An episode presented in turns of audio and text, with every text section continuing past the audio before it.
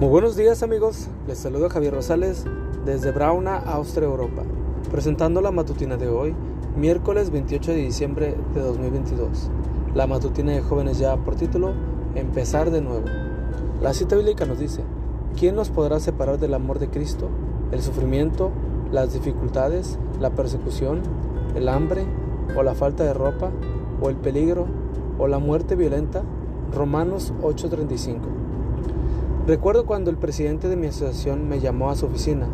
Allí me dio una buena noticia. Iría a un nuevo distrito, ubicado en una zona muy con un buen clima.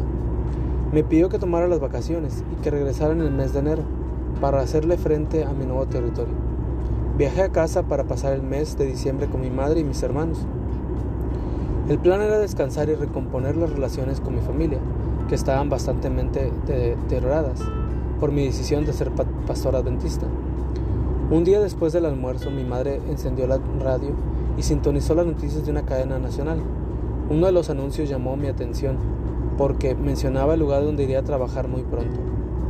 El presentador describía la triste situación de una familia que había sido sepultada completamente por una alud de tierra.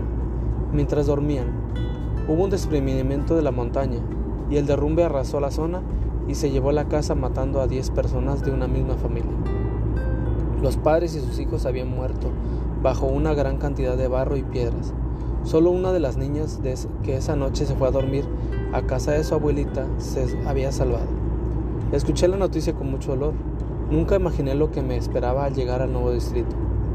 El primer sábado abrió el templo y solo dos personas llegaron. Tuve el servicio para esas dos personas. Al finalizar, Pregunté por el resto de los miembros y me contaron que habían muerto en un derrumbe. Recordé la noticia que escuché en mi casa.